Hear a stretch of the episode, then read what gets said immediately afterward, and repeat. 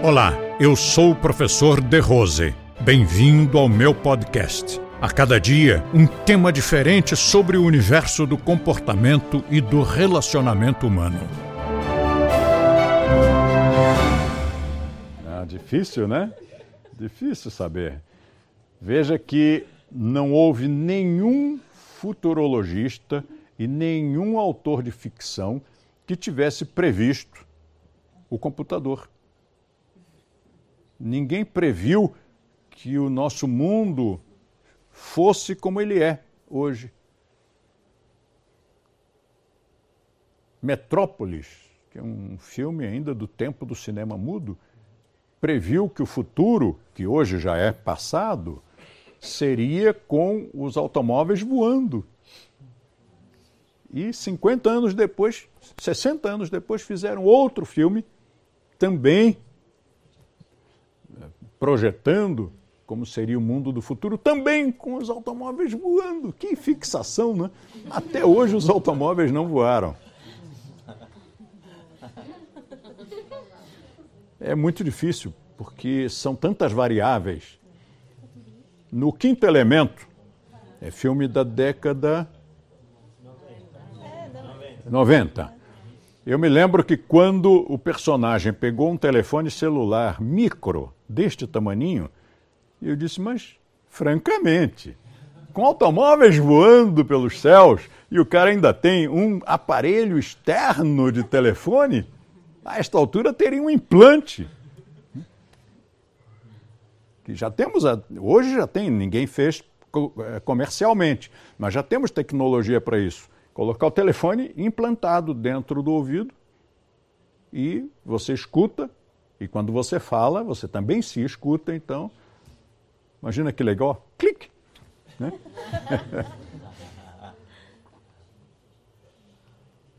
Dick Tracy, década de 50, acho que até foi antes, viu? Deve ter sido 48, 49, o detetive Dick Tracy tinha um radiocomunicador de pulso nunca apareceu.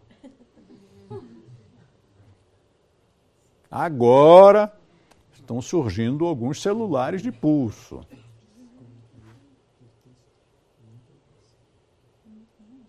Mas ainda não colou, não.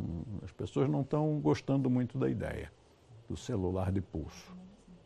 Não é bem um celular, mas enfim uma, um computadorzinho ali. Não dá para saber.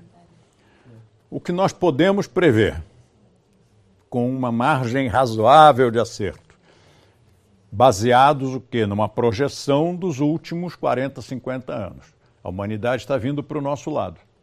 Quer dizer, o grosso da humanidade, a opinião pública, está começando a concordar conosco, está começando a entender as nossas propostas coisas que nós fazíamos há mais de 50 anos e todo mundo ficava horrorizado, como por exemplo não fumar. Como assim? Você não bebe? Por quê? Né? Está melhorando. Né? Hoje o cigarro já está execrado, a bebida, as pessoas continuam bebendo, mas elas aceitam que bebida e direção de veículos não combinam as pessoas estão assumindo que beber não é uma coisa bonita. Não comer carnes. Porque isso é doente? É religião? Nas perguntas estúpidas que faziam na década de 60. E hoje as pessoas dizem: que legal! E elas ainda dizem: eu, eu também não como muita carne. O que, que elas estão dizendo nas entrelinhas? Você que está certo. Eu tenho vergonha de comer carne, porque eu já estou dizendo, eu não como muita, eu só como pouquinha. Eu já concordo que o certo é você. E por isso e por uma série de outras coisas, muitas coisas, a opinião pública está caminhando para o nosso lado. As pessoas estão compreendendo, estão valorizando aquilo que nós sempre ensinamos. E isso é bom. Mas nós estamos falando de que universos? Nós estamos falando de parte das Américas, parte da Europa e talvez só. provavelmente nada da África, talvez nada da Ásia. Então, no universo cultural que nos diz respeito, que é justamente Américas e Europa, nós sentimos que a coisa está melhorando. Mas há um outro universo em que as pessoas não estão caminhando neste sentido. E até em alguns aspectos é bem assustador. Depois, o, o, o que é que provavelmente, se as coisas continuarem melhorando, o que, que provavelmente vai ocorrer com a humanidade daqui a uns, sei lá, talvez uns 100 aninhos? É bem perto, 100 anos é muito pouco. Você imagina que meu pai, quando nasceu, não existia avião. É incrível isso. Não existia. E mais umas coisas que eu não quero contar para vocês que quando eu nasci não existiam.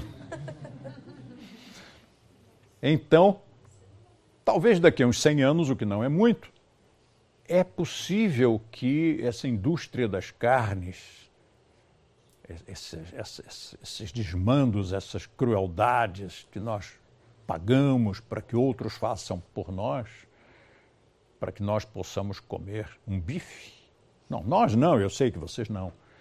Mas nós que eu digo, nós humanidade, provavelmente isso vai, vai mudar. Já está mudando, está mudando aceleradamente. A BBC de Londres está colocando muitos filmes, muitos documentários chamando atenção para isso. Procurem assistir. Vai lá no Google e procure. Tem muita coisa sobre os, o, o, não comer carne, os prejuízos da carne para a saúde, os prejuízos da carne para o ecossistema, para o, o ambiente, para a terra, para o planeta. Tem muita coisa já. Muita coisa sendo divulgada abertamente. Então, talvez daqui a uns anos já estão pensando em fazer carne de laboratório, né? carne sintética, que é carne mesmo. Eles pegam uma, um, umas células e cultivam aquelas células e aquilo fazem bife com aquilo. Por enquanto ainda é muito caro. Não dá para usar comercialmente, mas em laboratório já foi feito. Sei lá. Vai que as pessoas resolvam fazer isso em laboratório. Quer ver outra falando em alimentação, em carne? Outra coisa que não foi, não se realizou. O filme 2020 com Charlton Heston. Esse filme foi, foi feito em 1970 e pouquinhos. E ele previa que em 2020 nós nos alimentássemos com uma, uns tabletinhos chamados Soylent Green.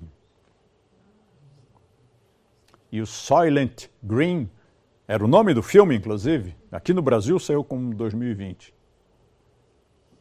No, o, o que era esse Soylent Green?